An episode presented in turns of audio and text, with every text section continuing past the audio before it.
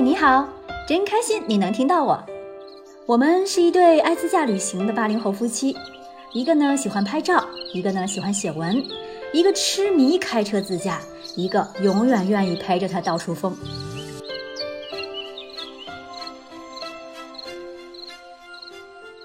五一劳动节第二天，盘子哥如约受北京交通广播电台之约，继续完成了北京交通台的第二次节目录制，和著名主持人刘笑老师。一起在节目中聊了聊自驾阿里中线那些事儿。喜成我呢，因为最近有一些家里的事情要忙，所以错过了这次节目的录制。不过没关系，还会有第三期、第四期呢。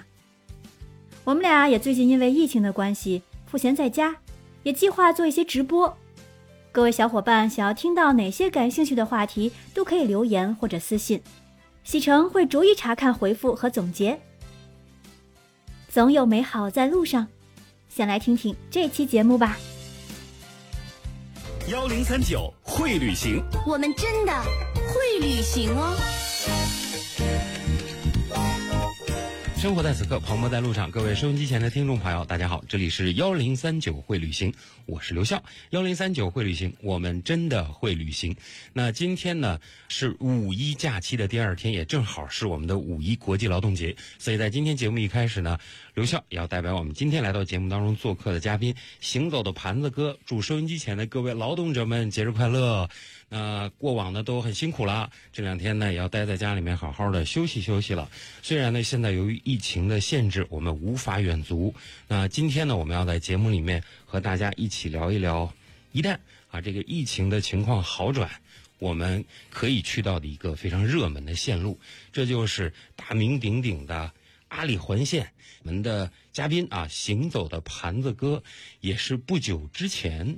在阿里中线上做了一次漫游，而且是单车独骑啊，去到了他非常想去、一直梦寐以求的一些地方。今天除了发感慨之外呢，我们会聊一些具体的攻略，包括一些车辆方面的知识、心理方面的准备，还有一些别具特色的景区。那在今天节目的一开始呢，还是要首先有请我们的嘉宾哈，行走的盘子哥，跟我们的收音机前的各位听众朋友先来打个招呼呗。哎，大家好，我是盘子。哎，已经不是一次来我们的节目了哈。上一回来我们的节目当中呢，和大家一块儿聊到的是自驾游的车辆方面的一些知识，同时呢，按照自己的经验也是给了大家一些改车的建议。那今天呢，就要聊一聊具体的旅游目的地了。不过一说到我们盘子哥这个这个行程啊，我看着这个整个的行程单和我们的这个攻略，我就觉得。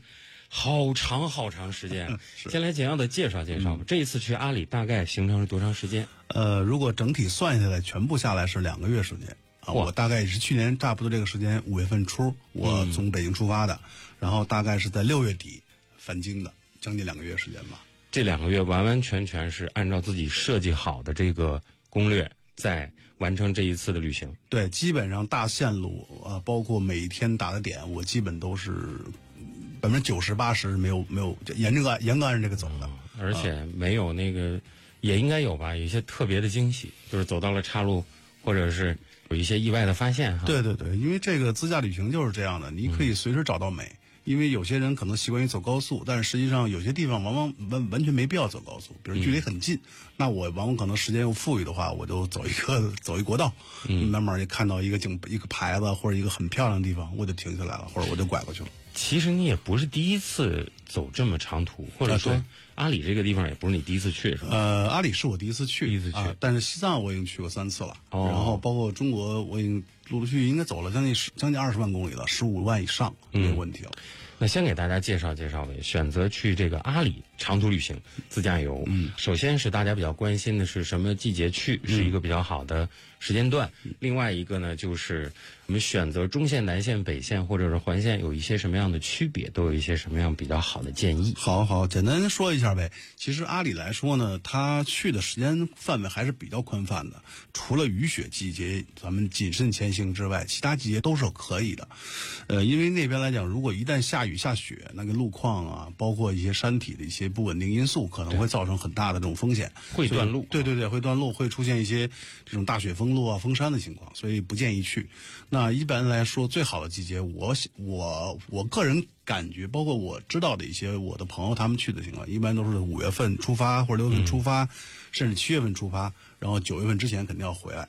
啊，所以如果这次疫情结束，六月份大家出发来得及，没问题。嗯，对，就是六七月份应该是往那边跑的一个比较好的月份。至少说在阿里那那个地带地带没问题，但是进藏来讲，如果放到七月份以后，可能又到它的一个雨季，相对来说又有点问题，但是不是大问题哦啊不是大问题。就是五六七月份走都还可以，对如果是八月底走的话，就有点悬了。啊，因为你十一基本上那边有可能就会出现下雪的情况了，毕竟海拔比较高。嗯呃，所以这块儿来讲也是这几年路况决定的。路况越来越好，可能大家行走的这个范围，包括季节的这种宽泛度会越来越大。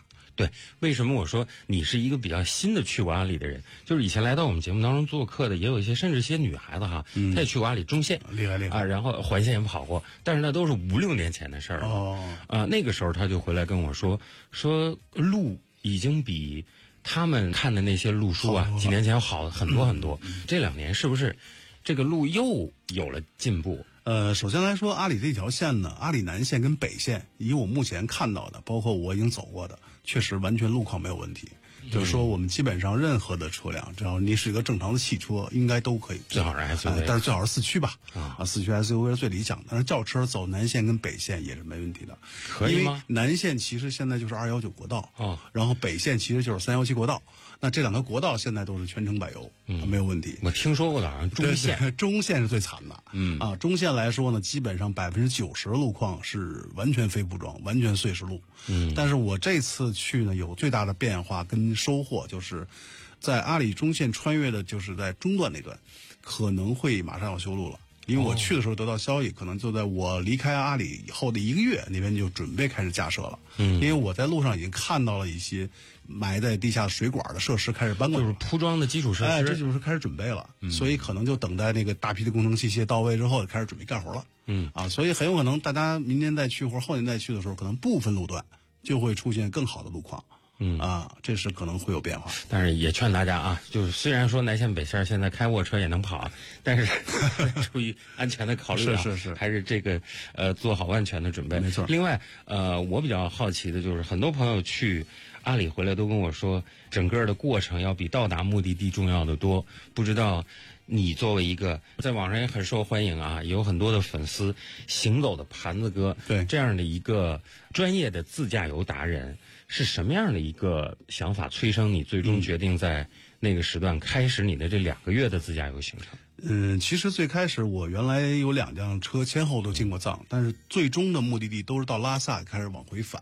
嗯，包括到现在，其实有很多驴友开着车去西藏，一说去西藏就知道去拉萨，嗯，然后到拉萨就觉得到终点了，我要往回走。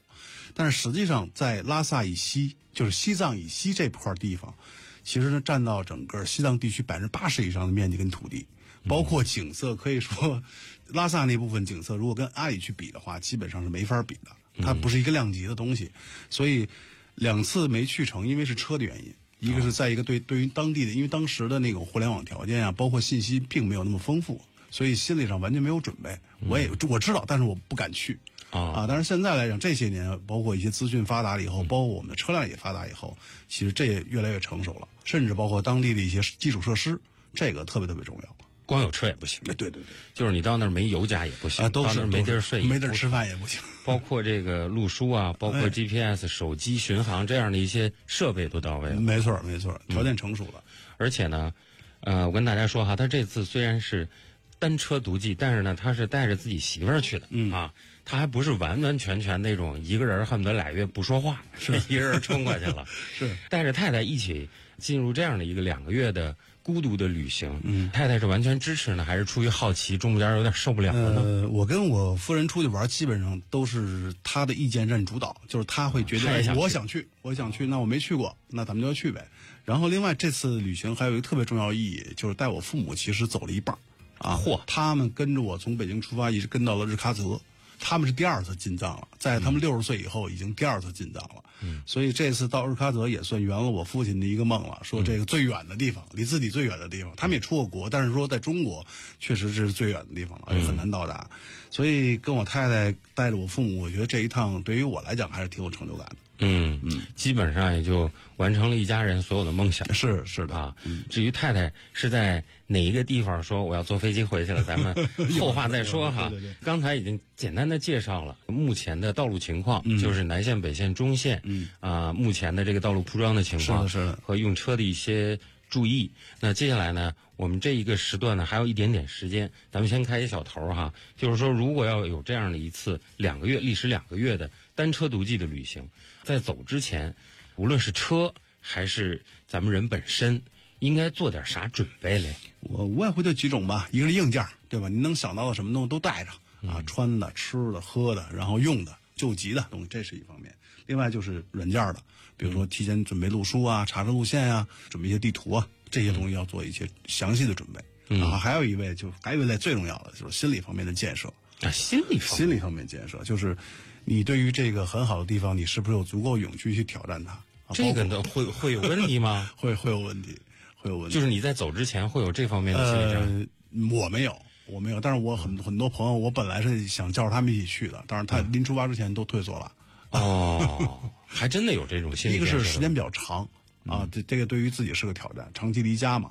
第二来说，确实挑战一些未知，尤其一嗯些路况不确定的情况下。还有一个就是高海拔，哦这个几个要有心理准备。然后另外就是一个，我觉得你自己要给自己的心理暗示，比如说你去玩的时候，这个美景太美了，到高海拔的时候，您兴兴奋的过度，直接就晕了都有可能，要克制自己。你就说在旅途当中要对对对，控制住自己的情情绪。对，另外就是在比如说您这个可能路路线比较长，而且山路比较多，那这种情况下出现塌方啊，出现一些这种危急情况，包括堵车，哪怕就简单的堵车，不要急，不要慌。啊，一旦急慌的话，很有可能出现一些其他的你想不到的事儿。因为当时海拔也不低。哎，对对对。然后另外就是咱们要配合当地政府做一些这种，包括咱们尊尊重一些宗教的这些这些东西，这些要做一些查查找，跟包括一些资料准备，对，这一点很重要。很重要。对，就是你在当地的时候，一定要遵从人家当地人的一些风俗习惯。没错没错。嗯嗯嗯，大概的聊了聊有关走之前，这是第一次听一位自驾游的行者跟我说，走之前还要进行心理建设。在第二段我们的幺零三九会旅行的节目当中呢，我们会继续和我们的行走的盘子哥聊聊这一次的阿里中线啊，在这其中的一些奇遇，包括他看到的一些美景。有的人只会放假，有的人懂得放肆。路上有斑马线，不如有斑马。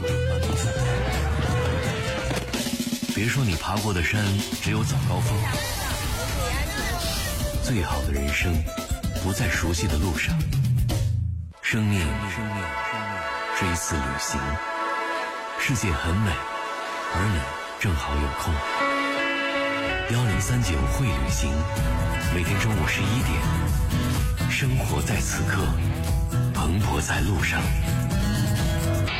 变成更美好的自己，遇见更好的人。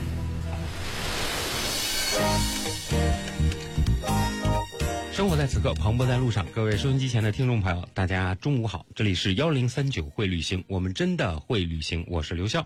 那在今天我们的假日版节目当中呢，非常高兴的请到了行走的盘子哥，非常有名的自驾游达人了。今天要在我们的节目当中呢，和各位在假日里面聊一个比较轻松的话题。虽然现在由于疫情的原因，我们不能远足啊，我们今天说的这些地方呢，也是给大家预个方便，就是以后疫情好转，我们有了机会的话，我们就可以去到今天节目当中说到的这个主题的地方、阿里。我们的行走的盘子哥呢，也是在说不久之前，也是一年前哈。完成了一次阿里之行。那在这一次两个多月的自由行的过程当中呢，有很多的奇遇。第一个时段呢，也和大家说到了，基本现在这个南中北线。公路建设的情况，包括走之前我们应该做的一些准备。呃，其实说到心理建设呢，我仔细想想也有道理哈。确实，出门两个月，啊，遇到高海拔，遇到自己身体的状况，很有可能都会惊慌。在这个时候呢，需要一个好的心理。那另外呢，有关出去带的一些行李，这个我们一会儿在介绍行程的时候会一步一步说到。我在第二时段一开始想问这个行走的盘子哥一个重要的问题，就是两个月，而且这其中有多半的路途都是在高海拔的地方迂回，这个时候对你的车你要进行一些什么样的准备？嗯整备嘛。嗯嗯，整备的话，其实最重要的就是一个好的轮胎了，就相当于咱们穿一双好鞋，这个必须得过得硬。换新胎啊，换新胎，换成一个标准的越野轮胎，这样的话我心里比较踏实。那另外来讲呢，因为在阿里那个地方，尤其在非铺装路线上，它的地形跟路面不确定，这种情况下很有可能会出现陷车的情况。尤其是你要想去一些特别美的地方，很有可能这个不在正常线路上，那就得穿过去。那这种情况下，如果陷车了怎么办？你就要考虑我一个人一个车，或者我说哪怕你有个车跟着，嗯，这种情况下你需要使用工具给车拖出来。啊绞盘啊，呃绞盘这是必要的。那另外像一些拖沙板对，包括咱们的千斤顶，包括轮胎坏了我得换吧。然后另外包括咱们的一些这种电瓶线，比如突然高海拔点不着车了，咱们搭一下电。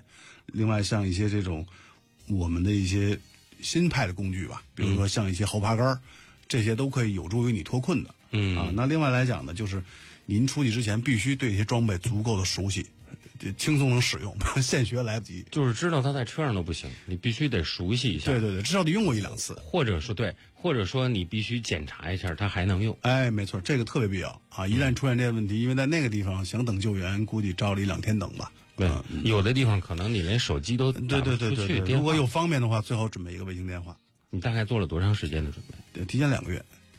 嗯提前两个月。哇，就已经开始陆陆续续的录书，包括什么带的干粮，都已经开始了。没错，因为我我括弄车，没错，我准备这些东西其实有个习惯，就是我无论网上看到什么信息，我都会记下来，对我有用的，然后最后再整理一下，看看到底缺了什么，然后临走之前对着我的表挨个去看。其实这就是一种心理建设。对，尤其呃，尤其是就是硬件，其实跟软件是息息相关的。因为你如果想设计行程，你必须知道你的，比如这段路程你要经历什么，那经历什么很有可能会发生什么情况，比如说缺衣少粮，比如说高寒高反，那这种情况下是不是需要一些必备的装备？那这块我就要准备了。包括衣服，可能夏天的短裤衩、游泳裤衩，然后到冬天的，双层羽绒服都睡袋都得带着。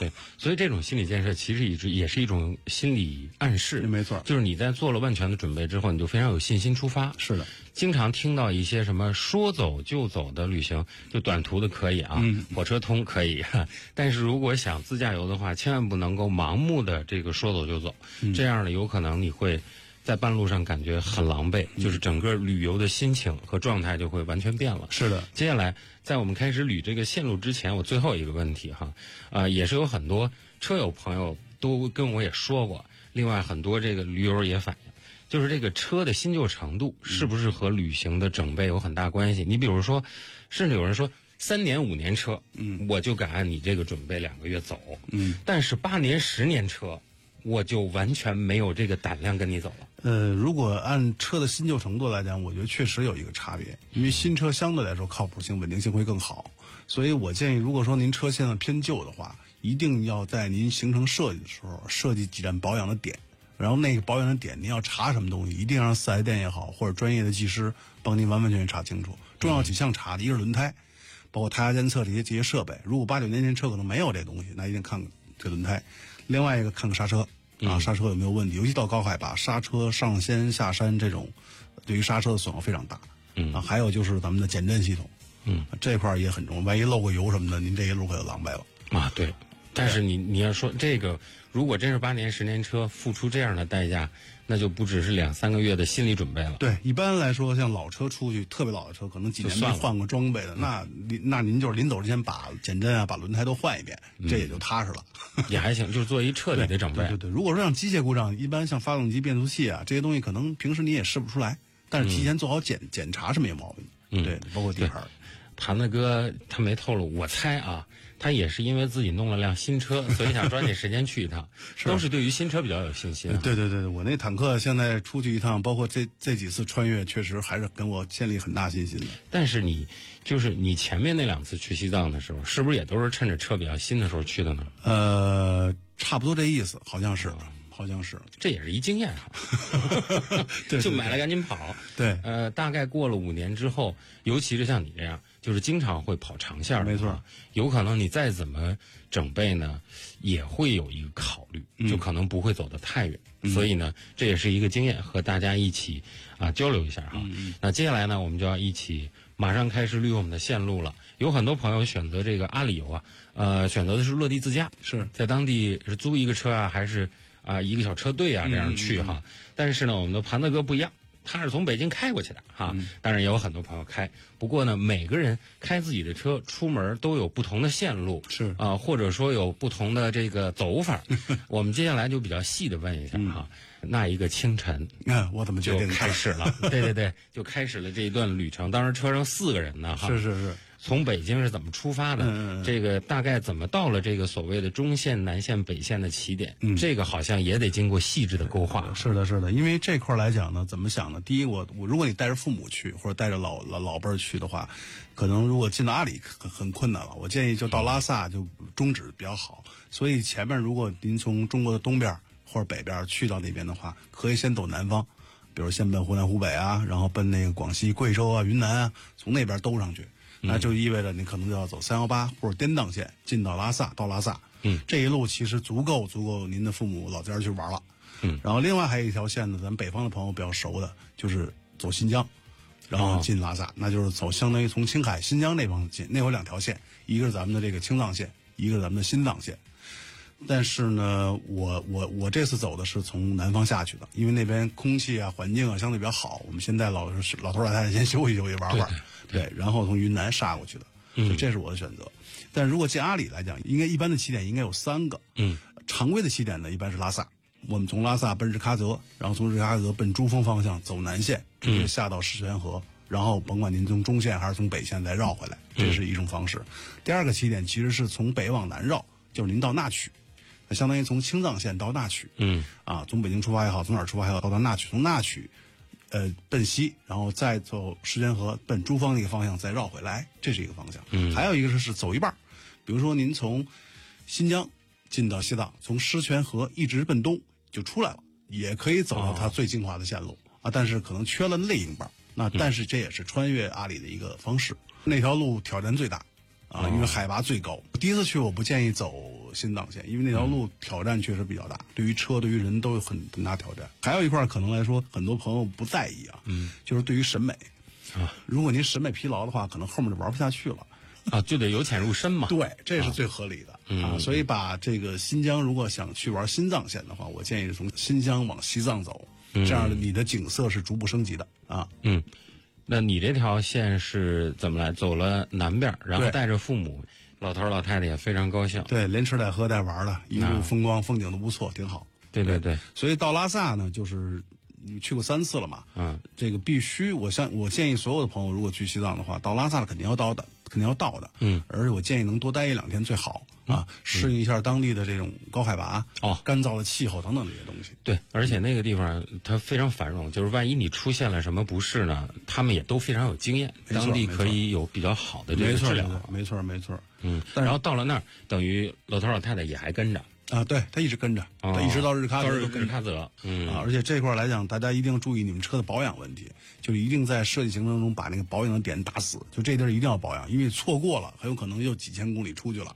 这个就不太好解决了。哦这我还真不知道。就是你说的这种保养，嗯，大概都包括啥项目？比如说换机油、检查刹车片等常规的保养，这是必须要做的啊。嗯嗯，这在这个旅途旅途当中就应该有一个初步的计划，也不叫对对对初步了，这是一死点。啊对对对，因为很多朋友对很多朋友可能自驾不多的话，他可能考虑就是啊，我人没问题，然后我家里人玩的高兴就可以了。但是你没想到你的车它是最重要的生产力，没有它你哪儿也去不了。对，就是其实我们出去的时候车做过了保养，只能算是其中一次、哎，对对对，啊，因为路途确实非常非常遥远，两万多公里吧，这个全程下来。对啊，你想想，那车如果在城里开的话，一年可能做一次保养哈。是但是你这个两个月就得中间设设计那么几个，没错这个保修点。对，没错。呃，接下来就聊聊开始这夫妻俩人往前奔了呗。到了日喀则，嗯两位老人就坐飞机，嗯就回来了，没错啊，没错那就剩你们两个人了。从日喀则往后是怎么样的一个行程？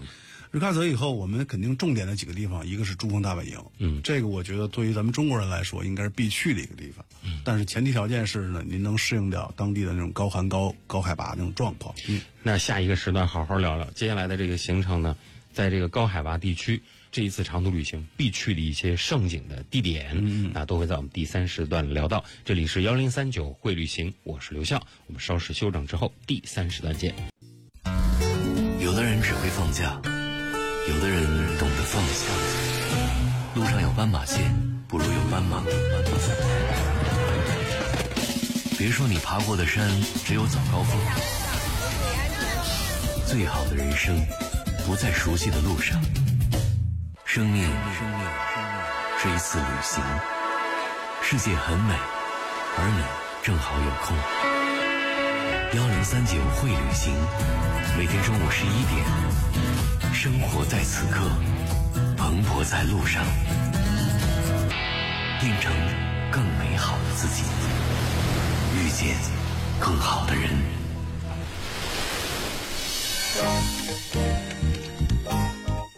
生活在此刻，磅礴在路上。各位收音机前的听众朋友，大家好，这里是幺零三九会旅行，我是刘笑。幺零三九会旅行，我们真的会旅行。那今天呢，是五一假期的第二天，在今天我们的节目当中，我们也请到了行走的盘子哥，一位非常有经验的自驾游达人，他也是我们在节目当中请到的嘉宾里最新游过这个阿里中线的一位自驾游达人了。那在今天我们的前两节节目当中呢，啊、我们的行走的盘子哥也向大家简要的介绍了目前这个整个阿里环线的情况，包括公路建设的情况，包括临走之前需要做的一些心理准备、物资准备和车的准备都已经说到了，而且呢，也说到了这一次旅行其实前半程是四个人带着自己的父母，其实走的进藏的路线是应该走的是南边，这样一路上呢，虽然速度相对慢，但是呢，有可能更加安全，景色更美，啊，而且呢，也说到了一些经验，就是有关这个景色递进的问题哈、上半时段结束的时候呢，已经说到了这个我们行走的盘子哥的父母应该是从日喀则下了车，就坐飞机回来了。那接下来呢，夫妻两个人再往前走，还好我们的司机同志盘子哥没有什么高原反应，就一直沿着这一条心中的路线向前走。是接下来就介绍介绍线路吧，就是以你做好的路书，接下来你要去往哪里？嗯，其实这次回来给我最深的几个地方，给大家简单说一下啊。一个是咱们从拉萨出发以后到日喀的路上，因因为肯定很多朋友去过扬州雍措湖，嗯，到拉萨肯定必去的地方。但是大家走的都是那个常规线路，嗯但是还有一条穿越线路，可以走一些小路，当然也是柏油路，可以到达一个特别漂亮的地方，叫日托寺，它也是扬州雍措的一部分。然后在这块儿呢，可以看到一个山包上有一个寺庙，而且这个地方号称是世界上最孤独的寺庙。所以那个地方太漂亮。如果带着无人机的话，那个就是绝世美景。我我可以这么保证的、负责任的说啊。嗯嗯嗯。第二个就是咱们的这个日喀则以后的珠峰大本营。那我觉得刚才说到，作为中国人嘛，咱们必须得去看一看。如果您对高海拔是 OK 的，那我觉得甭管多少钱门票，咱进去一趟没问题。嗯，而且现在里面保护啊，包括各方面的建设都已经相对健全了。对啊，另外说到的这条线路里，刚才这个扬州雍措湖的，这肯定是大家都非常熟。但是这个日托寺在这儿，我要着重描写一下，因为我看到了一些视频，包括啊这位朋友、看到了哈对，嗯也跟我念叨，那个所谓一个人的寺院，确实非常非常的令人心旷神怡，尤其是黄昏的时候。嗯震撼。啊，当然了，不知道现在的情况如何，去的车多吗？呃去的车挺多的，因为那边现在慢慢的知道人越来越多了。但是这还好吧，就是一般都是 SUV 去，轿车也很难，因为会有很很烂的路对。但是还好，它现在成熟，条件越来越成熟了，而且最关键，刚才刘晓老师说的美嘛，真的很美，因为。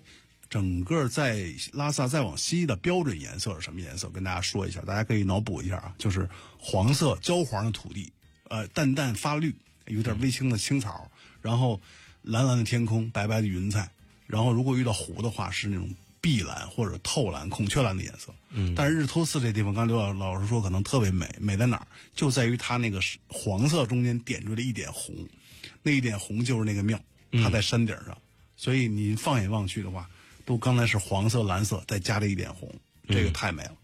一方面我们慨叹，另外一方面呢，我们要呼吁一下啊，如果去到那里的话，尽量不要打搅那里的盛景。是的，没错。我们就只能做一个旁观者，而且是那种非常安安静静的旁观者，嗯，看一看，羡慕羡慕就可以了。没错啊、如果有条件的话，哈，可以这个多拍一些照片，不管是无人机啊，或者是手持，啊、那是一生当中难忘的一个盛景。咱们接着聊吧，这个老感慨。有机会我要去一趟，这个继续聊。咱们已经聊到了这个珠峰大本营，是在那个地方逗留了大概多长时间？珠峰大本营大概如果您想踏踏实实玩的话，应该得把一天都放那儿啊，一天都放那儿。因为早上起来去的话，从您开车爬上去，再爬下来，那就得两个多小时。因为上面有个观景台，那儿您可以停留一下。然后呃，现在的珠峰大本营是不能够开私家车再进去了，所以要到它的那个那个长途车的，就相当于大巴车的基地去那儿换大巴车，然后到达那个绒布寺所在的一号基地啊，相当于路一号大本营，然后到那儿可以看到那个测量碑，新的测量碑，还有一个世界上海拔最高的邮局。如果大家有心有心的话，可以给自己朋友、家里人啊，在那儿寄张明明信片，那儿有卖的，很便宜对，啊。这个习惯好像不管是去大理、丽江，去哪儿都有这样的邮局哈。是是是，啊，这是一个非常浪漫的寄出地点。对，因为这次我去我，基本上每一个我停留的地方，我都盖了邮戳了。我有一个特别珍贵的本子，上面盖了得有几百个了吧？嗯，这是另外一种纪念，没错，没错，就是自己会越来越珍惜没错，随着那个章越来越多。嗯嗯，嗯，这是在珠峰大本营的一个状态，也是非常的好。就是现在去，出于环保的考虑，我们不能把那个私家车弄上去了，没错统一坐这个大巴上。对对，到那儿去真是看运气，天气原因决定你看得到看不到。呃，他那地儿就是嘛，那个已经上了海拔那么高的地方了，，这次去就是天气多变，没错，这次去就是运气太好了。是吗？我以为留下遗憾了呢，没有没有，运气太好了。那边我总结一个小经验啊，就是早上起来雾会非常多，嗯天上云也会云量非常大，往往是说在八点钟、九十点钟以后开始有感觉开始放晴，大家可以去留意一下。嗯，就是早上起来，其实我们都会很失望啊。对对对对对但是千万不要那么估计。没错没错，嗯，有可能会有意想不到的收获。嗯，那么去过了珠峰大本营，接下来的行程是什么呢？其实过了珠峰大本营以后，才勉勉强强算进入阿里了。嗯啊，到那里边其实最重要的就是一个神山，一个圣湖嘛。嗯，冈仁波齐跟马旁雍错，这个都是很多人都知道，没去过，但是知道或者去过。不要老气别人。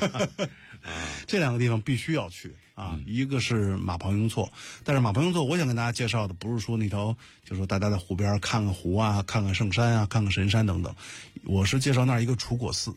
那儿其实这个地方很少有人知道，就是如果你沿着马旁雍错的去普兰县的那条路上，有一个路口，一个碎石路，直接可以拐到那个湖边上去。又是一条岔路一条岔路，但是路况极差，但是一般的越野车都是可以过的。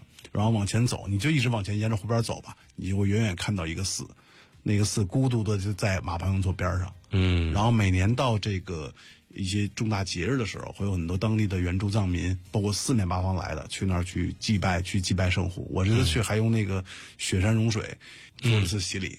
嗯然后那个地方很很神圣，很圣洁，很圣洁，呃，很美。这边是纳木纳地峰，对面是冈仁波齐，然后中间是这个马旁雍错，嗯这是一个地方。另外就是冈仁波齐了，嗯啊，冈仁波齐，冈仁波齐，我觉得只要说对于西藏了解一定程度的，都知道这个地方，对，世界的中心嘛，号称是。嗯嗯，走近之后，你会发现。真的超乎你想象的那么一个状况。它作为冈蒂斯山的一个第二高峰啊，其实它并没有珠穆朗玛峰高，但是如果单论高度来说，您像海拔高度跟绝对高度是俩概念。嗯，那有些山其实比珠穆朗玛峰还高，嗯，但是它的海拔高度低，这我不知道大家理解不理解。嗯所以冈仁波齐来看呢，当因为它可以走得很近，嗯，所以你就会觉得它特别壮观啊，就是像一个圣洁的一个人工雕刻的圣杯一样扣在地上，而且是白白的顶。这是去到过那儿的人啊，这个你嫉妒也没有办法，人家去了，因为这次去我还在冈仁波齐那儿记了记山。这都是难得的经历。你想，呃有这样的计划本身就很不容易，是然后经过一段时间的，你又没有高反，又运气那么好，包括在珠峰大本营都运气那么好，都能够看到、想看到的，然后到了这个冈仁波齐，那这一段里程呢，也应该是在我们行走的盘子哥的这一次阿里之行当中。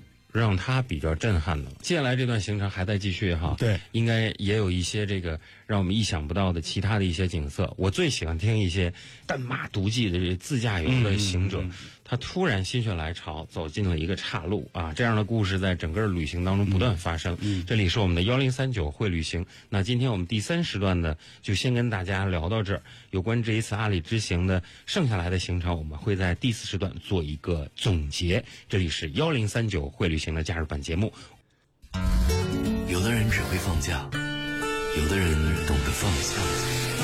路上有斑马线，不如有斑马。别说你爬过的山只有早高峰，最好的人生不在熟悉的路上。生命是一次旅行，世界很美，而你正好有空。幺零三九会旅行，每天中午十一点，生活在此刻，蓬勃在路上，变成更美好的自己。遇见更好的人。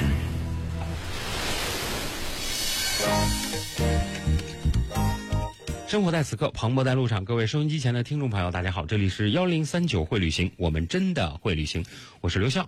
那马上进入我们今天节目的第四个时段。那今天呢是五一国际劳动节。那在今天呢，除了要和收音机前的更多劳动者一起过节之外，那在今天我们的节目当中呢，请到了我们的行走的盘子哥啊，非常著名的自驾游达人，也是要在这样的一个假期里面和大家聊一个比较轻松又浪漫的话题。当然了，亲历者觉得很辛苦，不过回忆都是甜的哈。嗯是要和大家一起聊一聊这个阿里之行。这次走的应该是阿里中线。是前三个时段当中呢，也和大家一起聊到了令我们的盘子哥心旷神怡、震撼不已的一些盛景，冈仁波齐，包括日托寺，嗯，啊，还有这个珠峰大本营必去的地方。进入第四时段呢，还是要总结一下这一次中线里面一些给他留下了很深刻印象的这个一错再错里面的一些地方。来吧，这个接下来我只有羡慕的份儿了。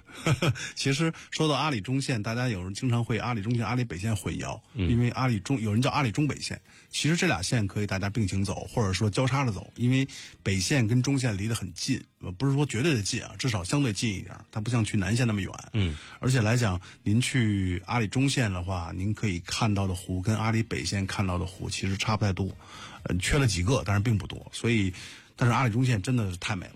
嗯，首先就刚才刘晓老师说的，一错再错，哈，错上加错，甭甭管怎么叫吧，反正看到的都是湖。嗯，因为咱们藏民管这个湖叫错，对吧？然后咱们蒙古民管这叫海子，海子对吧？就是叫法不一样。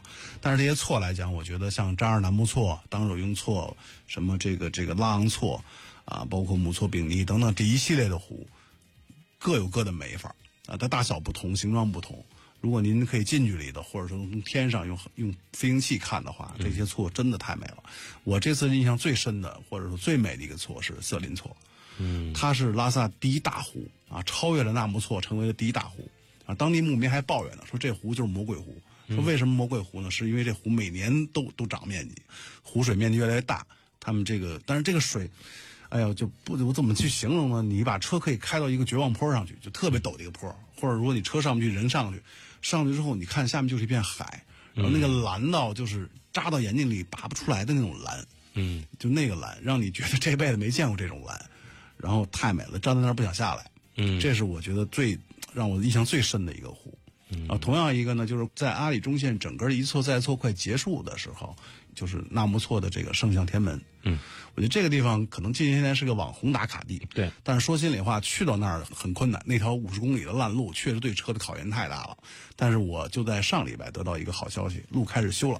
哦，你第一时段说有一部分的路要开始修，就包括这个，呃，包括这块儿，所以这块儿来讲是前几天得到的这个消息，已经开始铺装了。那如果再去明年再去的话，应该是全程柏油路了。嗯，那我相信就可以毫无顾忌的去那边了。对对对，呃非常美非常美的景色，对，因为那边的话，让你感觉到就是一种神迹。它是在一个完全蓝色的湖边上，远处是雪山、雪峰，然后在您近处是一个大象形状的东西趴在湖水边上，在吸水。那个状态确实，周边还有很多洞，那些洞里面当时的很多这种高僧大德呀，都在此修炼过，嗯所以也是踏了咱们先人的足迹嘛，等于再去欣赏这个美景。我觉得这些一错再错的湖，每一个都值得大家去品一品。然后另外说一下阿里中线的住宿情况吧，嗯简单来说，是反正有些地方的条件差差一点。就是因为中线本身就全线比较艰苦，对，相对艰苦一点，确实艰苦一点，而且这个晚上确实很冷，甭管您什么时候去，晚上还是冰冷冰冷的。温差。而且晚上轻易不要独自出去，因为外面还是有一些野生动物的。嗯我这次在在阿里中间人多乡晚上住的时候拍星轨，嗯，然后就遇到了外面的野野狗，哦好多只，还好我把所有灯都开开了，狗被吓跑了。嗯嗯在那边呢，大家还要注意一点呢，就是野生动物会比较多，一定要注意这种保护。尤其是我经常看到一些不太对的动作啊，比如说看到一些视频说开着车去追一些这种藏野驴。嗯啊，这个藏野驴你会觉得，哎，它是不是在跟我赛跑啊？其实不是，它是受到惊吓，它才会跑的。你不停，它不停，直到它累死，甚至你停下来，它才会一直跑下去。所以我觉得，对于动物保护，大家也有这个意识，不要去追它们。在这儿我们也要呼吁一下啊，千万不要觉得刺激啊，或者说误会对某一些动物对你的这个态度，对对对啊，这样的造成的伤害往往是巨大的。对，还有土拨鼠，大家尽可能离它远一点点，因为那个是重要的鼠疫传播源啊，一定要注意离它远一点。嗯。嗯。这是一些单马独骑的自驾游过程当中应该有的一些自我保护的意识，没错和一些环保的意识。对对对。啊，在这儿呢，也是要做一个说明，也是我们在这一期节目当中攻略部分的几个重点之一了。嗯嗯，啊，那接下来的时间呢，我们还有一点点时间哈，聊聊奇遇吧。因为整个这条线路最美的几个地方，大概也给我们介绍的差不多了。嗯，这个很多朋友呢都是在长途旅行之后呢，会攒了很多经验。嗯，当然也攒了很多故事。我们喜欢听这些故事。嗯嗯呃，车的问题还是路的问题。嗯，奇遇的问题，一个是车吧，就是我觉得借着我这个车也是得了点好处，就是我们在马旁雍错撞湖的时候，我看到一个车现车了，然后那个哥们儿呢是一个甘肃大哥，嗯。啊，青海大哥，他是接他老板，他老板是个东北人，嗯。然后说我说你这车还来县里面了，让我救。我当时就谝了一把，按北京话讲谝了一把 我把绞盘就拉出来了，然后我就蹬出来了。很潇洒。对对对，但是这只是前半截儿，后半截儿呢，我听说大哥他接的那个老板相当牛，后来我也想结识一下，但是没没机会见啊。那哥们儿据说要在冈仁波齐转山，哦。他要连续二十二天转十圈儿嗯，所以这让我很崇拜，很厉害，因为那个你想爬半圈都很难的一个地方。对对对所以对于我来讲，反正今年是不可能转了，反正那哥们能转十圈，我觉得挺佩服的。这是一个算一小奇遇。后来他们家开面馆的，我还去他们家吃了蹭两顿面。这算这算是奇遇了。对，挺好玩的事情。嗯然后另外就也是在环湖的时候，在楚果寺，刚才说到被藏民拿那个冰水洗礼，啊因为我们俩交流不通，他不会汉语，我不会这个藏藏话，但是我知道他他我要做什么，他就拿他那个壶往我脑袋上浇。嗯我开始不敢洗，后来是拿手托着那个水慢慢搞定的。嗯但是最奇怪的是那个老头儿特别有缘，我跟老头儿，我们在刚在马旁雍错边上湖边遇到了。嗯后来在古格王朝，大概离了一千多公里的地方，那个哦我又遇到这个老头了。哎，我觉得跟他真有缘。说到古格王朝了，哎，聊聊去那儿的感受。呃，古格王朝确实很神秘的一个地方啊。如果你看到光光秃秃的，确实其实并不好看，但是很壮观。你如果没人跟跟你说，对，你你也不太它最神奇的地方就是在三百年前，古格王朝才灭亡。大家一想，古格王朝啊，是不是几千年前？不是，它只有三百年前才灭亡。三百年前，十万人突然消失了，不知道那些人去哪儿了。现在还是个特别未知的未未解之谜。嗯。啊，这块儿大家有兴趣的话，可以去爬一爬，但是真的很累啊，爬那谷歌爬到底儿挺累的。这个我也是在一些这个朋友的介绍和视频里看到，因为本身你就在高原区嘛，对，然后它那个地方呢又不是那种，它它首先它不是一个旅游地点啊，就是它那地方所有所有往上爬的那可都得真的往上爬。真的往上爬，因为当时它是为了一个防备底下的外敌进入侵。对，本来它就很困难。对，它是个城堡，嗯啊，所以城堡的话概念就是防御，所以你想爬上去就一条道，嗯，而且还有钻各种小山洞什么，像我这种体型的，勉勉强强蹭过去，但是你还是上去了，上去了没问题、嗯啊，这也算是其中一个奇遇了。那算是吧，就是至少说对于我自己来讲是个挑战，咱也上去了，没问题。哎，看来还是非常非常的自信哈。接下来呢，我们的幺零三九会旅行最后一个时段的节目还有一点点时间，我决定还是要以攻略为主。